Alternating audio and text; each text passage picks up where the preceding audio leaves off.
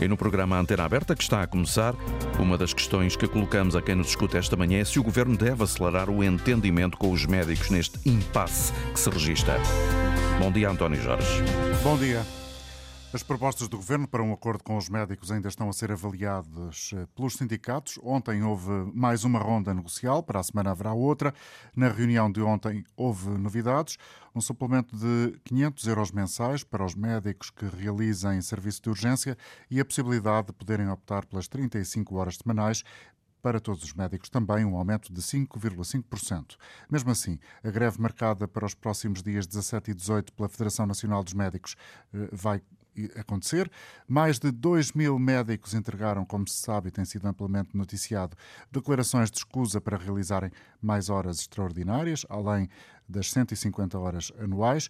O Ministro da Saúde, Manuel Pizarro, eh, falou eh, de forma positiva relativamente às propostas apresentadas ontem e esta manhã já disse, conforme ouvimos aqui já na rádio, que eh, é por uma questão de dias que esta situação vai ser resolvida, ou seja, a falta de entendimento entre o Governo e os médicos. Francamente, acho que a proposta que o Governo ontem fez não apenas se aproxima, como em alguns domínios até ultrapassa aquilo que eram as expectativas uh, sindicais e acho... E é... Vamos dar tempo ao tempo. Eu, vamos dar tempo ao tempo. Eh, para haver uma, um acordo, tem que haver vontade de ambas as partes. Acho que é visível a todos que o Governo fez uma enorme aproximação em relação às propostas, às propostas anteriores. Mais do que isso, nós estamos completamente abertos a prosseguir o diálogo e a negociação para ver se conseguimos dirimir algumas das nossas diferenças. A negociação só não é feita mais rapidamente porque um dos sindicatos entendeu que tinha necessidade legítima de manter a greve da próxima semana. Eu tenho sempre, eu tenho sempre, dificuldade, eu tenho sempre dificuldade em perceber que estando abertas as negociações, havendo um reconhecimento por todos de que há uma boa evolução das negociações, se tenha que manter uma greve, mas essa pergunta não pode ser dirigida a mim. O Ministro da Saúde, esta manhã, em declarações aos jornalistas no Porto, onde hoje vai acontecer uma reunião entre o Primeiro-Ministro e o Diretor Executivo do Serviço Nacional de Saúde, uma reunião também ela amplamente difundida e divulgada. Bom dia, uh, Dr. Roque da Cunha, Presidente do Sindicato Independente dos Médicos. O senhor ontem já disse que as propostas apresentadas pelo Governo, enfim, têm valor, há um, uma aproximação daquilo que são as vossas exigências.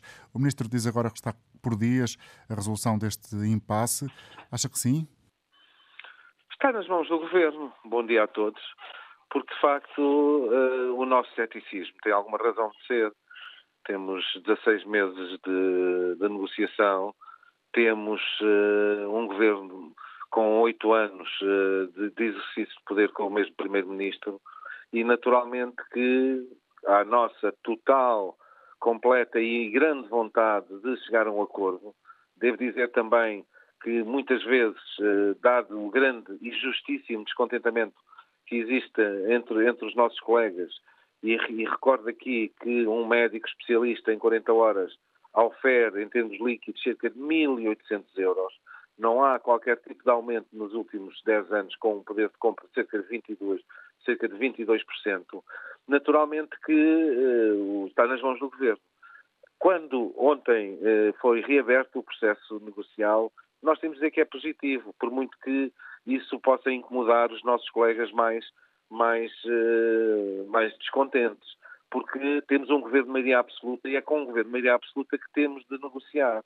Quando identificamos algumas questões que eh, da, da, da, nossa parte eram reivindicações, nomeadamente a questão das 35 horas, da, do, do, do, apoio à penosidade do serviço de urgência, bem como meia dúzia de questões que eh, o Governo resolveu ultrapassar, diminuindo a carga de trabalho dos, dos médicos, é naturalmente positivo. Mas, infelizmente, uh, o acordo não está tão próximo como o Sr. Ministro aqui aparenta, aparenta dizer e faz o seu papel como, como governante. E porquê é que não está mais... tão próximo já agora? Porque desde logo há uma discriminação em relação a, a, a, aos, aos, vários médicos que, uh, que estão a trabalhar no Serviço Nacional de Saúde. Há melhorias em relação, particularmente, aos médicos que fazem urgência. E estes médicos não precisam de fazer mais horas extraordinárias, porque já fazem demasiadas horas extraordinárias. Nós precisamos é de criar condições para que os médicos sejam contratados para o Serviço Nacional de Saúde. Não há uma, equidade naquilo que é o, o, a melhoria salarial para, para, todos os médicos, nomeadamente aqueles que não fazem urgência. Ou seja, as propostas que estão em cima da mesa ainda não revelam atratividade suficiente para não só captar, mas para manter, sobretudo, os médicos no SNS. Exatamente, e para nós termos aqui alguma esperança que os portugueses possam, no médio prazo, ter um maior acesso aos, aos, aos, cuidados de saúde. E eu devo referir o seguinte: como sindicato responsável, nós não somos maximalistas, nem alimentamos descontentamentos, nem queremos uh, mais uh, perturbação do que aquela que existe. Nós estamos verdadeiramente interessados a que haja um acordo, mas que seja um acordo justo. Que, aliás, se não for um acordo justo, nós podemos assinar o que quer que seja e os médicos não irão aderir. É isso que nós temos dito ao, ao Sr. Ministro da Saúde. É verdade que, no final do dia, nem tudo aquilo que nós uh, desejamos, nem tudo aquilo que o Governo pretende é possível. É, é aí que está a, a, a, virtualidade do acordo. Mas, como é evidente, dadas as circunstâncias que ocorreram nestes, nestes últimos meses, nós mantemos o ceticismo, total abertura para que, para que esse acordo ocorra. Nós sentimos da sociedade civil essa necessidade, esse apelo por parte, por parte, por parte dos nossos doentes.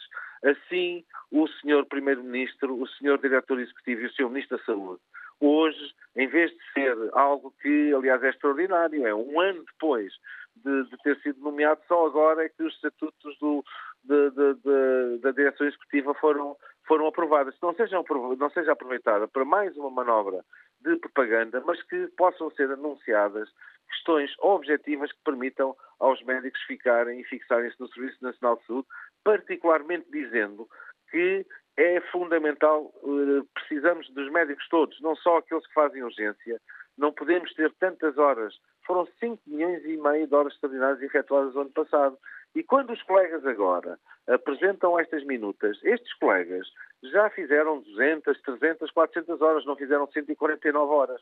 E, portanto, é um sinal claro que é necessário mudar estruturalmente, é melhor, melhorar a organização, criar condições de investimento. Deixe-me interrompê-lo só para clarificar aqui uma questão que parece que ainda subsiste de vosso lado e é isso uma barreira para o acordo que eh, ambos, ambas as partes parecem procurar. E essa questão tem a ver com os médicos que eh, não fazem urgência, mas que, de acordo com a proposta que está em cima da mesa, eh, o governo quer que eles trabalhem eh, um sábado por mês. Isso, para, para, para o vosso ponto de vista, não é possível?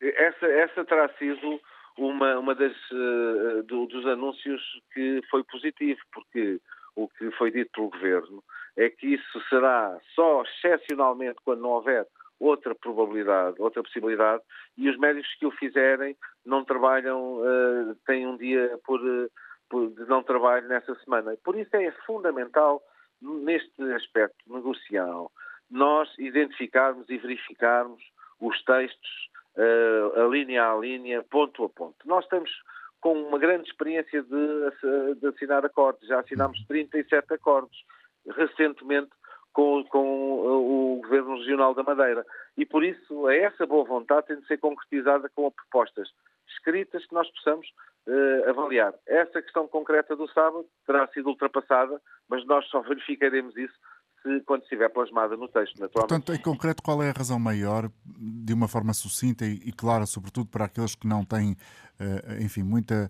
proximidade com estas questões da saúde e o universo uh, dos médicos, para, para, digamos assim, para o ouvinte comum que nos está a escutar agora, uh, Dr. Roque da Cunha, qual é a questão essencial que ainda cria dificuldades para um entendimento entre os médicos e o governo?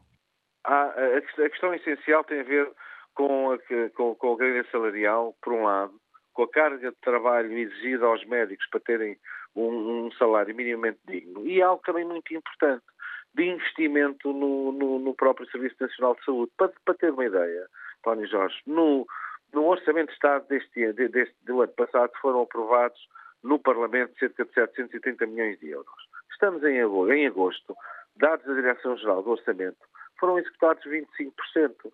Em 2020 foram aprovados para investir no Serviço Nacional de Saúde cerca de 500 mil euros. Portanto, é, é, com base nessa lógica, desculpe interrompê-lo, Roque da Cunha, é, com base nessa lógica, tem medo que o, a carga de, de dinheiro que foi agora anunciada para dotar o Serviço Nacional de Saúde fique parada, não seja executada, não seja uh, efetivamente transposta, transposta para os serviços? As célebres cativações continuam o, e basta uh, qualquer português uh, visitar, um, uh, visitar, não, ter necessidade de recorrer a um hospital público e verificar que os equipamentos estão obsoletos, que há necessidade de subcontratar ao privado a maior parte de, de, de, das tomografias, das, das ressonâncias dos, uh, e, dos, inclusive dos próprios tratamentos. E, portanto, é preciso investir sem investimento, dificilmente haverá uhum. condições para que os médicos continuem, naturalmente, e precisamos de médicos eh, motivados, precisamos de médicos que continuem no Serviço Nacional de Saúde, ao invés daquilo que acontece hoje, que é a necessidade dos portugueses terem de recorrer a seguros de saúde, já são 3 milhões e 400 mil, terem de recorrer à DSE. Portanto, mais, mais investimento e menos propaganda. Obrigado, Jorge Roque da Cunha. Eu agradeço ter estado connosco no início do programa. É presidente do Sindicato Independente dos Médicos, a deixar aqui um panorama sobre aquilo que ainda impede o acordo, que, de acordo com o Ministro da Saúde, passo a repetição, está por horas. Queremos ouvir também a sua opinião sobre esta matéria. Será que o Governo deve acelerar este entendimento com os médicos? Mas será que o acordo com os médicos pode melhorar significativamente, significativamente o Serviço Nacional de Saúde? Será que a dotação orçamental é suficiente? Será que a percepção pública relativamente a esta falta de entendimento entre Governo e os médicos é ou não é apenas um problema salarial? Já vimos aqui parte das explicações por parte de uma estrutura representativa dos médicos. Queremos ouvir também adiante a sua opinião e também neste programa de hoje teremos André Biscaia, responsável da Associação Nacional de Unidades de Saúde Familiar, a revelar que também neste, uh, nesta parte do SNS há dificuldades no que toca uh, à existência de bens e serviços e elas, essas dificuldades, prejudicam o bom funcionamento uh, destas unidades que são uma singularidade de Portugal em matéria de saúde. Bom dia, eh, professor Eduardo Costa, Presidente da Associação de Economia da Saúde. Obrigado por estar connosco esta manhã. Agradeço-lhe eh, os Olá, instantes que vai dispensar para estar com o auditório da Antena 1. Esta questão, que, que, enfim, que pode ser lançada tanto aqui num programa de rádio como numa conversa entre amigos ou conhecidos num café, será que há ou não, do seu ponto de vista, uma percepção pública que eh, não é exatamente verdadeira, mas que é essa aquela que domina, eventualmente, que há, uh, no fundo, de, tudo, de toda esta eh, conflitualidade, digamos assim, entre governo e médicos, apenas e só uma questão de dinheiro? Uh, bom dia e muito obrigado pelo, pelo convite. É que isto, neste momento, se trata de uma questão puramente financeira. Ou seja, nós ao longo dos últimos anos assistimos a reforços orçamentais do Serviço Nacional de Saúde muito significativos. Temos de facto, como foi dito anteriormente, um desafio de execução da despesa em particular, da despesa de investimento mas apesar, apesar de todas essas dificuldades, é verdade que em termos de o orçamento do Serviço Nacional de Saúde tem sido reforçado e a própria execução total do orçamento do Serviço Nacional de Saúde tem também aumentado de forma, de forma substancial para além da questão financeira, também é verdade que temos hoje mais profissionais de saúde do que aquilo que tínhamos, do que aquilo que tínhamos antes. Eh, portanto, eu diria que o problema vai muito para além da questão, da questão financeira. Há claramente aqui um problema de, eh, de carreiras, portanto, os médicos, neste caso em particular, mas não são, uh, não são apenas o único grupo profissional que, que sofre esta, esta situação, estão claramente saturados, sob muita pressão em termos de, em termos de carga de trabalho e, portanto, há aqui um equilíbrio que tem que ser encontrado sobre novas formas de, eh, de, trabalho e de valorização daquilo que são as suas, daquilo que são as suas carreiras. Há muitas declarações públicas que têm sido escutadas nos últimos dias eh, por parte de antigos responsáveis do Ministério da Saúde, mas também por estudiosos da área, como por exemplo o senhor. Não sei se concordará com essas afirmações que indicam que tudo o que se faça no Serviço Nacional de Saúde demora tempo a ter efeitos. É claro que provavelmente é ainda muito cedo para termos uma conclusão definitiva ou pelo menos mais consistente e sólida eh, relativamente ao trabalho que a direção executiva do SNS tem vindo a fazer, uma vez que ela está em funcionamento apenas há um ano e que os estatutos foram uhum. publicados apenas ontem. Há, no entanto, já alguma possibilidade, Eduardo Costa, de fazer uma espécie de primeiro uh, balanço do trabalho que tem sido desenvolvido até agora? Se tem dado alguns resultados concretos ou é ainda muito incipiente aquilo que foi feito e, portanto, impossível de ser avaliado? Uh, sim, de facto, como disse bem, uh, tudo o que se faz no Serviço Nacional de Saúde demora sempre algum tempo a ter, a ter impactos práticos e observáveis naquilo que são os dados agregados que, que analisamos. De qualquer forma, e independentemente dessa, dessa dificuldade que requer mais tempo de, de, análise, também é verdade que conseguimos ver uma grande ambição naquilo que foram as várias medidas que têm sido recentemente anunciadas também pela direção, pela direção executiva. E, portanto, nomeadamente aquilo que são a generalização das unidades de saúde familiar, aquilo que é a transformação dos nossos centros de saúde e hospitais em chamadas unidades locais de saúde, eh, e aquilo que é também a generalização dos modelos de centros de responsabilidade integrados, ou seja, eh, pagamentos por desempenho dentro do próprio hospital, tudo isso são alterações muito significativas do sistema de saúde que uh, refletem uma grande, uma grande ambição por parte, por parte da equipa da direção executiva. A grande questão que se coloca é até quando é que essa ambição vai ter resultados práticos. Uh, isso vai depender muito da forma como as medidas são desenhadas uh, e até que ponto é que em conjunto com os profissionais de saúde, fazer essa transformação do sistema de saúde.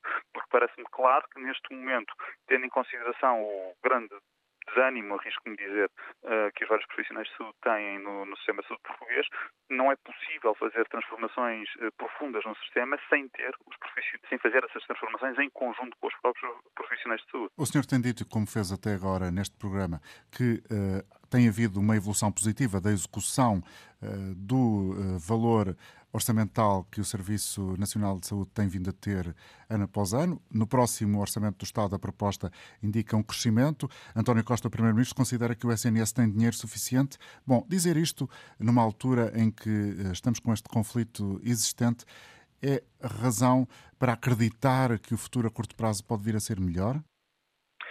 E assim, eh, é, é, um facto que o Serviço Nacional de Saúde tem hoje mais fundos, mais recursos financeiros do que aquilo que tinha anteriormente. Daí a dizermos que os recursos financeiros que neste momento estão à disposição do Serviço Nacional de Saúde são suficientes para o seu funcionamento, são duas questões, são duas questões distintas e creio que uh, é relativamente ambicioso fazer essa segunda, essa segunda afirmação, porque de facto aquilo que nós vemos hoje em dia no Serviço Nacional de Saúde são graves dificuldades, quer para os profissionais de saúde que nele trabalham, mas acima de tudo para os utentes que querem aceder ao Serviço Nacional de Saúde e enfrentam várias dificuldades nesse, nesse acesso. E, portanto, nesse sentido, os recursos financeiros que existem no Serviço Nacional de Saúde não estão a gerar os resultados que seriam, que seriam esperados. Portanto, há aqui um problema financeiro por um lado, mas acima de tudo, e na minha opinião, há um problema de gestão e de capacidade de gestão do Serviço Nacional Político, Nacional de Saúde. portanto.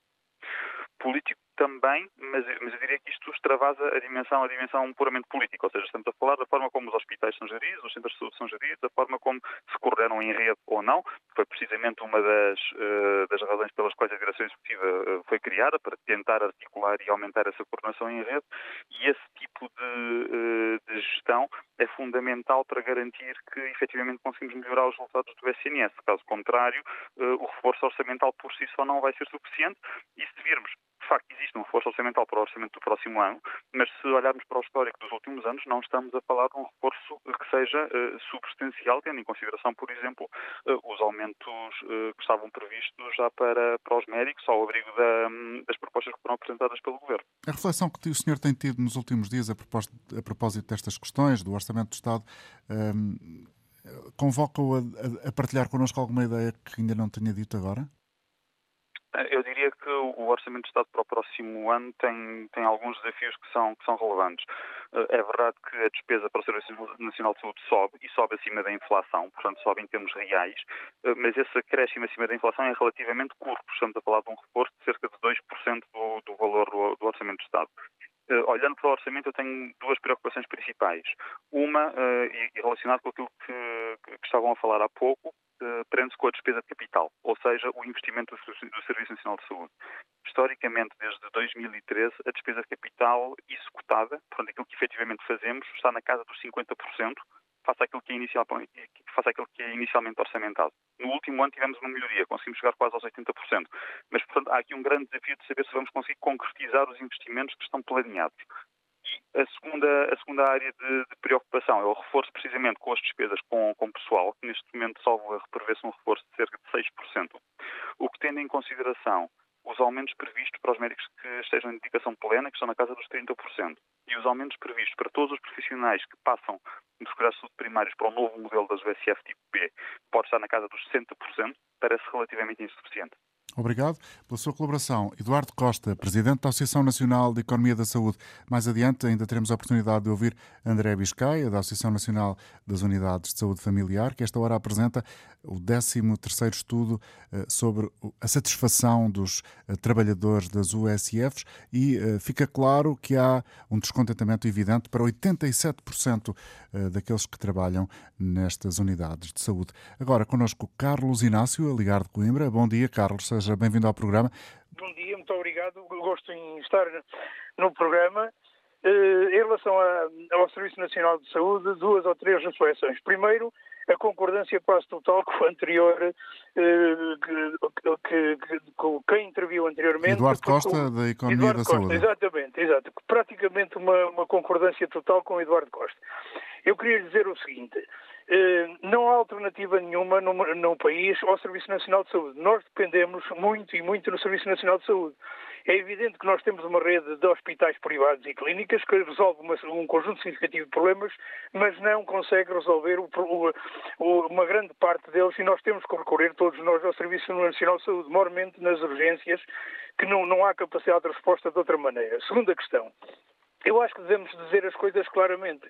Quando falamos que há que dignificar a carreira dos profissionais de saúde, e sejam eles quais forem, é para dizemos claramente, não é dignificar e, e, é claramente o que, o que, existe é a necessidade, mas diga-se isso abertamente, de se pagar melhor aos profissionais de saúde. E os próprios profissionais e até dirigentes sindicais ou, ou hospitalares que digam que precisam e necessitam de ter, oferir um vencimento adequado por a atividade que exercem. Mas isto que seja claro claro, que não diga dignificar, dignificar.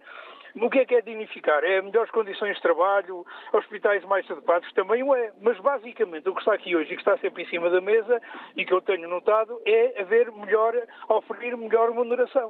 Mas que se diga isso abertamente e claramente de todos os lados. É um problema de parte... grelha salarial, portanto. Exatamente, grelha salarial. Outro problema que foi ficado anteriormente é a questão da gestão. Eu acho que a gestão tem que ser imensamente melhorada. A gestão de, dos hospitais, das unidades de saúde eh, familiares, ou, ou estas novas conselheiras unidades locais de saúde, tem, é um problema de gestão, claramente. E outra coisa que também tem que isso tem que mudar, e esta Comissão Executiva da Saúde é essencial que faça essa mudança. Há, eu penso que há muita expectativa, podemos dizer que o modelo poderia ser outro ou não, na questão das unidades locais de saúde. Agora, que isto que tem que mudar e não pode continuar como está, não pode. Porque há um problema de gestão complicado e grave e que não se muda de um momento para o outro. A outra questão, para mim, tem a ver com os profissionais de saúde. Que haja claramente uma dedicação plena dos profissionais de saúde que trabalham nas unidades de saúde. Uhum. Ou seja, se, se, trabalham 35 horas ou 40 horas na unidade de saúde, mas que estejam lá efetivamente as 35 e 40 horas. Para mim é um problema, porque nós muitas vezes vamos a uma unidade de saúde, perguntamos pelo médico e ele não está. Não está porquê? Porque ou já esteve, ou está para chegar, etc, etc. Por isso cumpram eu, eu, imagino que há muitos ouvintes agora a sentirem-se muito próximos, eh, eles, eles próprios a terem uh, vivido já essa experiência que o Carlos Inácio está a relatar. Muito obrigado por ter estado connosco. Obrigado, eu. Um bom gosto, dia. Eu gosto de participar no auditório. Obrigado. Obrigado. Carlos Inácio a falar de Coimbra. Esta manhã o Ministro da Saúde, eh, Manuel Pizarro, já disse, e já ouvimos essas declarações, que o entendimento com os médicos deve estar para breve. Eu, francamente, acho que a proposta que o Governo ontem fez não apenas se aproxima, como em alguns domínios até ultrapassa aquilo que eram as expectativas uh, sindicais. E acho. E é... Vamos dar tempo ao tempo. Eu, vamos dar tempo ao tempo. Uh, para haver uma, um acordo, tem que haver vontade de ambas as partes. Acho que é visível a todos que o Governo fez uma enorme aproximação em relação às propostas, às propostas anteriores. Mais do que isso, nós estamos completamente abertos a prosseguir o diálogo e a negociação para ver se conseguimos dirimir algumas das nossas diferenças. A negociação só não é feita mais rapidamente porque um dos sindicatos entendeu que tinha necessidade legítima de manter a greve da próxima semana. Eu tenho sempre, eu tenho sempre, dificuldade, eu tenho sempre dificuldade em perceber que estando abertas as negociações, havendo um reconhecimento por todos de que há uma boa evolução das negociações, se tenha que manter uma greve, mas essa pergunta não pode ser dirigida a mim. Bom dia, doutora Joana Bordal Sá, Presidente da Federação Nacional dos Médicos. Obrigado por estar connosco. Obrigada, bom dia. Obrigada a nós. Então, vão manter a greve e o Ministro está, enfim, eh, desagradado com isso, como seria de esperar. Mas então, houve ou não houve, da parte do Governo, uma enorme aproximação na ronda negocial de ontem? Ora bem, uh, o que nos foi apresentado ontem foram slides. Foram meros slides uh, e slides, uma... slides, imagens, projeções. Imagens, projeções. Ou seja, ainda não nos foram apresentados os documentos concretos uh, com essa abertura, por assim dizer. Sendo que, apesar de tudo, das intenções que, que nos foram apresentadas, uh, ainda há muito por fazer. Uh, uma vez que, efetivamente, parece haver aqui um aumento salarial, mas não é para todos os médicos. Uh, e a questão é que também nós, o que a Federação Nacional dos Médicos pede, não é, e as propostas que têm em cima da mesa, têm a ver com as grelhas salariais, sim, que têm que ser melhores, têm que ser justas, têm que repor a perda de poder de compra, mais a inflação, uh, portanto, o poder de compra que os médicos tiveram nos últimos, na última década, foi a classe profissional das mais prejudicadas, uh, mas também tem a ver com condições de trabalho. Uh, maior flexibilidade, 35 horas para todos os médicos, redução do tempo de, em que o médico do hospital tem que estar na urgência, porque o que está a ser pedido são 18 horas e, e, e, depois não sobra tempo para nós fazermos as cirurgias e as consultas que os doentes precisam, efetivamente. E aquilo que nos foi apresentado ontem, pronto, há uma abertura, efetivamente, para se voltar às 35 horas, essa reposição, mas é só para alguns médicos, só para os médicos que fazem urgência, e isso não pode ser. mas, ser como diz o Ministro e que ouvimos aqui, a senhora também escutou, estamos ou não estamos mais próximos de um entendimento? Há uma abertura, parece, mas são apenas palavras. Além de que aquilo que nos foi apresentado ontem remete para os diplomas que o governo escolheu legislar unilateralmente ao fim de 16 meses de negociação e que nós desconhecemos esses documentos esses diplomas, uh, que terão sido aprovados em Conselho de Ministros no dia 14. A Federação Nacional dos Médicos já fez esse pedido. Portanto, nós não podemos estar a fiar, por assim dizer, uh, em, uh, em projeções e em intenções que não vemos efetivamente no papel e que remetem para diplomas que nós desconhecemos. Portanto, nós fizemos outra vez esse pedido. Entendemos que não estão reunidas ainda as condições para pararmos com a nossa luta, pelo contrário, nós fazemos a nossa greve no dia 17 e 18 de outubro, temos a nossa manifestação nacional para todos os médicos e convidamos os outra, o outro sindicato, o Sindicato Independentes Médicos, a juntar-se, a Ordem dos Médicos, outras associações médicas, a sociedade civil com os utentes, bem como os estudantes de medicina, porque isto é uma luta que é de todos. É uma luta onde verdadeiramente queremos ver algumas destas intenções uh, proferidas, uh, portanto, ontem, na reunião com o Sr. Ministro, queremos ver isso no papel e queremos, de facto, chegar a bom porto nesta negociação. E a Federação Nacional dos Médicos tem soluções, mas que ao longo de 16 meses de negociação o Governo escolheu ignorar. Portanto, se uh, foi novamente dito o que é que é necessário, nós temos nova reunião no dia 19 de outubro, a Federação Nacional de Médicos estará nessa reunião e esperamos que haja um aproximar de vez uh, e que as reivindicações sejam atendidas e, acima de tudo, que não crie mais desigualdades já, entre os médicos. Para já, mais desigualdade para já com, quando a senhora, a senhora, por exemplo, se senta na mesa das negociações, e aconteceu isso ontem com o próprio Ministro, o que sente é grande desconfiança. Uh, não, é só uma, não é uma questão de desconfiança, aqui é mais uma questão de forma, porque lá está, num processo negocial, uh, do ponto de vista formal, há trâmites que têm que ser cumpridos, assim como nos têm que mandar as atas das reuniões anteriores que não foram mandadas, e nós temos que vê-los articulados, nós temos que conhecer os textos uh, que vão regular tudo isto, e isso não foi dado, porque às vezes é nesses pormenores que faz toda a diferença. Portanto, nós queremos ver isto, queremos ver aquilo que, foi que nos foi verbalizado ontem e projetado nos slides, mesmo em documentos, documentos sérios, e também é preciso reverter algumas das coisas que ainda não estão, como esta desigualdade nos médicos, uh, dos médicos hospitalares, e não só, em relação ao regime de dedicação plena, ainda mantêm a questão das horas extraordinárias uh, de serem 250 com o compromisso de passar para 200, não pode ser. O máximo é 150.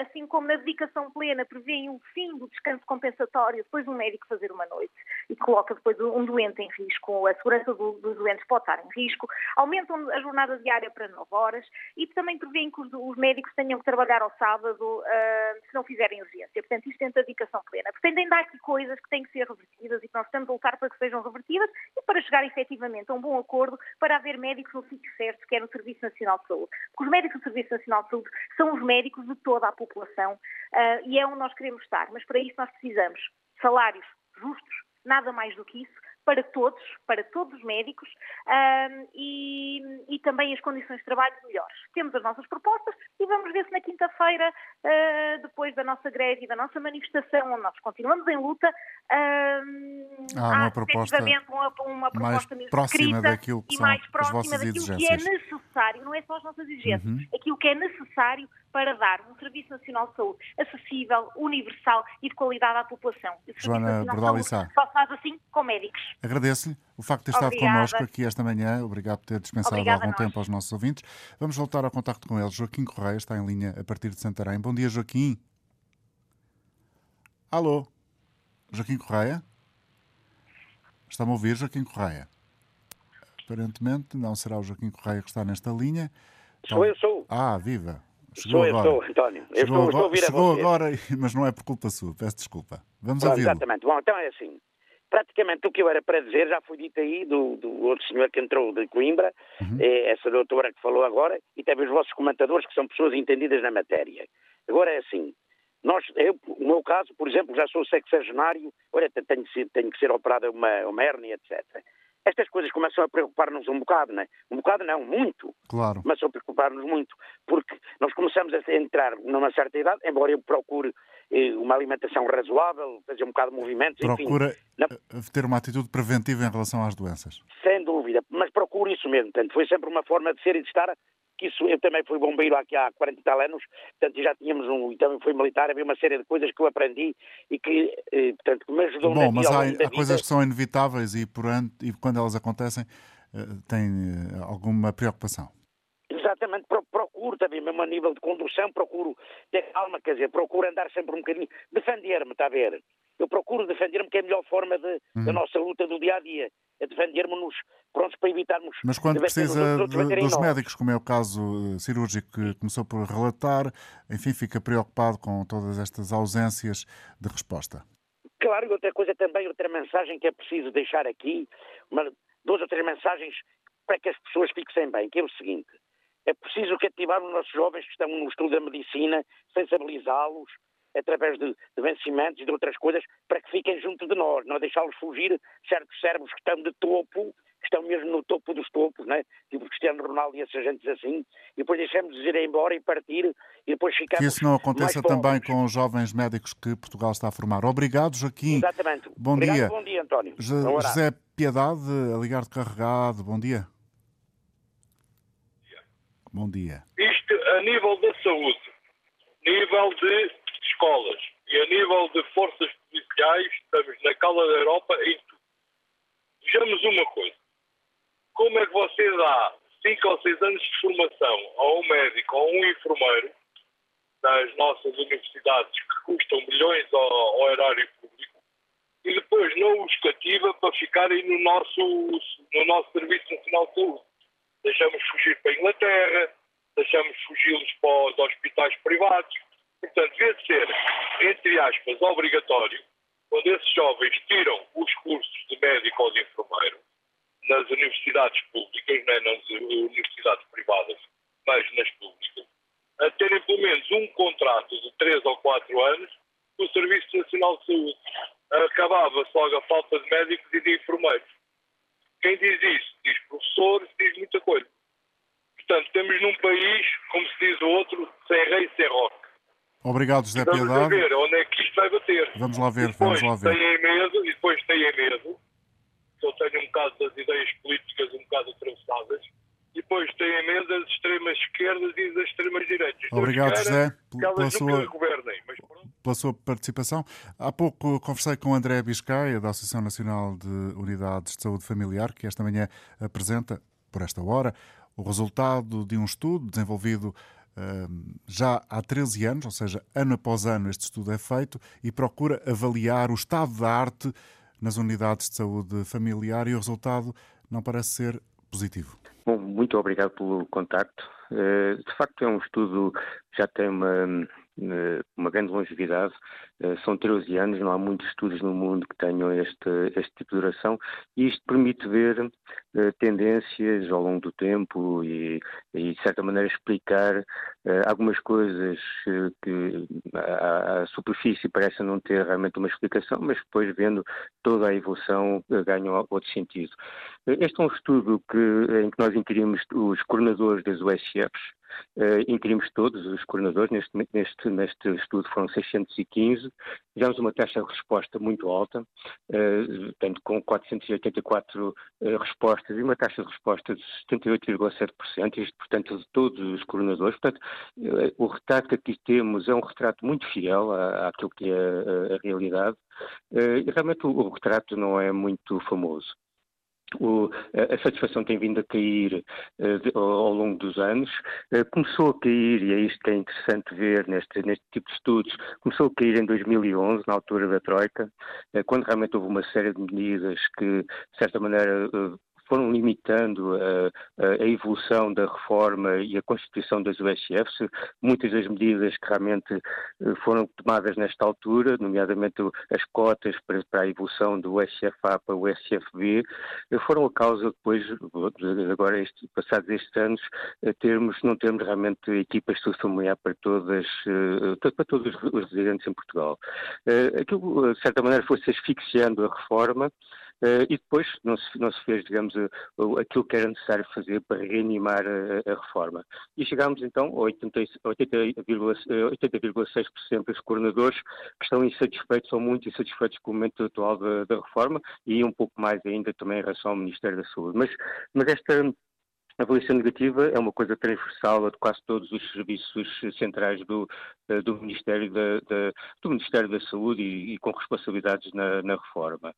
Uh, mas, como eu disse, não é de agora, uh, mas eventualmente fruto de, realmente de alguma, de alguma ação nesta altura de 2011 e depois de inação a seguir, a seguir esse período. Aquilo que se está a pensar agora, de, realmente generalizar o modelo B, é algo que realmente pode dar a, a tal, a tal reanimação da, da reforma e estamos realmente com alguma esperança que isso aconteça. Quando vamos ver também, para tentar explicar um pouco mais estes resultados, qual é o, os problemas, quais são os problemas que uh, afetam e preocupam mais os coordenadores, uh, o primeiro que aparece é a conciliação entre a atividade do ex-chefe e a vida pessoal e familiar. E aquilo que nós sabemos é que a atividade, uh, não só dos médicos de família, mas dos enfermeiros de família, dos secretários clínicos, tem sido realmente inundada com uma série de pedidos, alguns burocratas, sem qualquer tipo de valor para, eh, para a saúde das pessoas e que realmente tornam eh, difícil, mais difícil a, a atividade.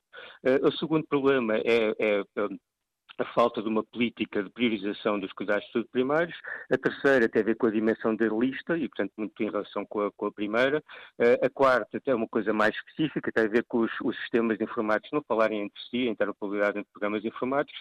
Uh, e depois o quinto são uh, algo ligado aos incentivos institucionais, que são incentivos que as unidades ganham pelo, pelo, pelo seu desempenho, que depois podem aplicar em formação e em compra de equipamento e que não têm sido atribuídos nos, últimos, nos últimos anos. Depois eh, entra-se no problema, uh, problemas mais concretos, por exemplo, as falhas informáticas. Uh, todas as unidades reportaram pelo menos uma falha, uma falha do, do sistema informático. mas o problema é que em 71% das USFs essas falhas ocorreram num ano, em 12 meses, nos últimos 12 meses, 11 vezes, mais de 11 vezes. e em 26,3% essas falhas foram mais de 50 no último ano. Eh, em alguns casos, eh, eh, esta a resolução demorou dois dias a, resolver, em 4% dos casos. Mas em 77,4% dos casos, essa resolução foi feita com atrasos muito, muito importantes. Outro, outro problema é a falta de material básico. Aquilo que, portanto, aquilo que nós concluímos é que 95,6% das unidades tiveram pelo menos uma falha de material considerado básico para a atividade normal, mas 50% das USFs registraram esta falha uh, mais de 10 vezes. E, portanto, é, é, realmente são números muito impressionantes. São impressionantes na medida em que uh, a reposição as, as... desse material, em 80% dos casos, demorou dois dias. E, portanto, estamos a falar de material básico, como material para peços, vacinas, papel para, para, para, para, as impressoras, e, portanto, tudo isto tem um impacto enorme e representa, de certa maneira, uma falta, uma falha generalizada do apoio logístico que tem que existir às, às unidades. Estamos Depois, a falar, doutor, doutor André Viscaia, eh, estamos... Uh, perguntámos também em relação às equipas e chegámos à conclusão que falta, em relação àquilo que estava uh, pensado inicialmente, falta um médico, um enfermeiro e um secretário clínico em média por, por equipa. depois, a agravar tudo isto, nos últimos 12 meses houve pelo menos um profissional ausente mais de 30 dias, ou seja, por doença, seja, por exemplo, por parentalidade, em, em 85,7% das, das USFs. E o problema é que esta, a substituição destes profissionais tem que ser feita pelos elementos da própria equipe. E, portanto, em, em, em, equipas que já estão muito uh, uh, cansadas pela própria atividade, ainda tem que ter que substituir, às vezes, durante meses seguidos, outro elemento, uh, de certa maneira, muitas vezes é, é aquela gota d'água que realmente faz com que as coisas comecem a falhar. Depois também tivemos, e por último, uma, uma, uma perguntámos eh, se os coordenadores queriam mais consultas presenciais ou mais consultas à distância. Aquilo que realmente os coordenadores eh, acham que deve, deve existir é realmente mais consultas presenciais do que à distância, mas este número de, realmente do, de, de, dos coordenadores que querem mais consultas eh, presenciais do que à distância tem vindo a diminuir ao longo do tempo, mas ainda é, é maioritário. Portanto, estamos aqui também a assistir a uma, digamos, a uma mudança da maneira como se faz, como é que se exerce os cuidados de saúde eh, primários. Depois também temos uma última parte que tem a ver com a questão da, das políticas de saúde.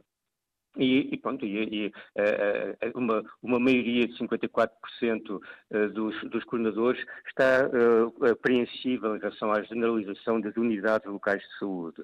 E estas unidades locais de saúde pronto, estão anunciadas, mas realmente tem havido alguma falha de informação sobre como é que se vai processar. por outro lado, temos há 20 anos unidades locais de saúde que não têm dado grandes resultados em termos práticos, nomeadamente aquilo para que foram constituídas, que é a integração de cuidados, e, portanto, estamos, eh, de certa maneira, também com alguma apreensão para ver como é que vai ser feita esta nova leva de unidades locais de saúde. Doutor e, André Biscaia, deixe-me deixe deixe interromper. É um cenário que tem que ser visto nesta perspectiva histórica, estas coisas não acontecem do, de um ano para o outro, eh, e agora pronto, temos eh, esta reforma que vai acontecer uh, no, no, no, princípio do, do, próximo ano, com a generalização das unidades locais de saúde, mas também a generalização das, das USFs modelo B, uh, e, e, estamos a, a, falar quase, vamos quase dobrar o número de USFs modelo B, e isto realmente pode ser a diferença uh, que para se conseguir atribuir mais equipas de saúde familiar a todos os residentes em Portugal com algumas eh, dificuldades de comunicação evidentes, mas eh, aqui ficou o essencial de, daquilo que é o resultado do estudo desenvolvido pela Associação Nacional de Unidades de Saúde Familiar, com a participação neste programa do Presidente André Biscaia. Estamos a caminho do meio-dia, faltam sete minutos para que seja a hora certa em Portugal Continental e na Madeira, menos uma hora nos Açores. É a altura de viajarmos até a Grândola, que é como quem diz, ouvir o José Ramos, que está em Grândola. Bom dia. Está sim, bom dia. Olha, eh, já agora hum, quero felicitar a Antena 1 por este tipo de programas. Eu, como é evidente, isto está tudo ligado. Eh, eu sou defensor do Serviço Nacional de Saúde gratuito. E depois há empresas privadas de saúde. E essa é a grande questão. Eu não acredito que o Partido Socialista consiga estar a tentar travar a onda de tudo. Ou seja, uh, eu sei em que sociedade vivo e só há duas perspectivas. E, essa, e as duas perspectivas é dividir a riqueza ou manter isto tudo como está. Eu sou pela felicidade neste momento. E a felicidade é é ter o bem-estar social para todos, os de baixo, como dizia o Miguel Portas, mas a sério. Ou seja, a manobra existente hoje em Portugal tudo é desculpa. E a grande desculpa é a guerra, é o vírus, etc, etc. E aproveitam sempre quem está por cima para baralhar e dar de novo. Pronto, voltando à questão. Isso é, é que eu lhe agradeço. Voltando à questão, é assim. Como é evidente, eu acho que os médicos devem se manter, manter ao nível e ter algum graduamento depois de todo o investimento do Estado português para manter-se a dois ou três anos fidelidade ao Serviço Nacional de Saúde. Ou seja, não é este, rei sem roque existente. Portanto, e, e, eu não quero, eu sei que tem pouco tempo, é como é evidente, é assim, eu quero ser feliz aqui na China.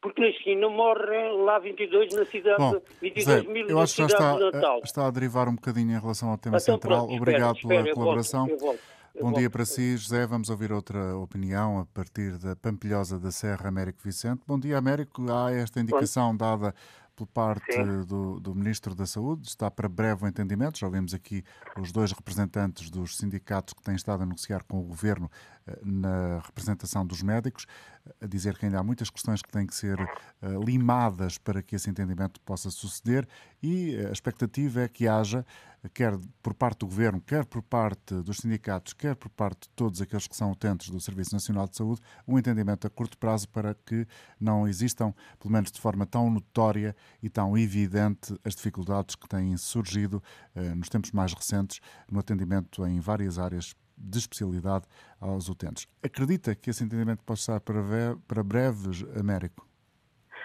Sinceramente, bom dia e obrigado pela participação. Eu, sinceramente, deixo muitas dúvidas. Estou como a Santo. Veio para crer, mas era bom que assim fosse. Deus queira que seja. Deus queira que seja, porque nós estamos muito necessitados mesmo desse entendimento. Eu só digo uma coisa, muito rápida. Se fosse agora a força da epidemia que houve aqui atrás, tempos ainda não há muito, eh, como é que os médicos que estão com tanta falta de médicos se resolvia o problema? Será que morria muito mais gente, a não dizer só a dobrar, se calhar até mais, que a dobrar. Portanto, isto é uma calamidade. Eu tenho um irmão que foi seis anos à espera de uma operação e agora está três anos à espera de outra e não sei se vai ficar em condições porque já tem a, a outra anca estragada. Portanto, isto é uma calamidade, Sr. António Jorge. Eu desejo a todos um bom fim de semana e desejo que isso se resolva rapidamente, já ontem era tarde.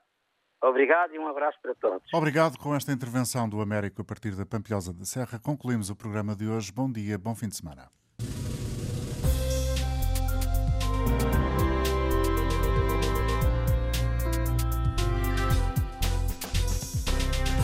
Programa Antena Aberta da Antena 1, edição do jornalista António Jorge. Liga à informação. Ligue à Antena 1.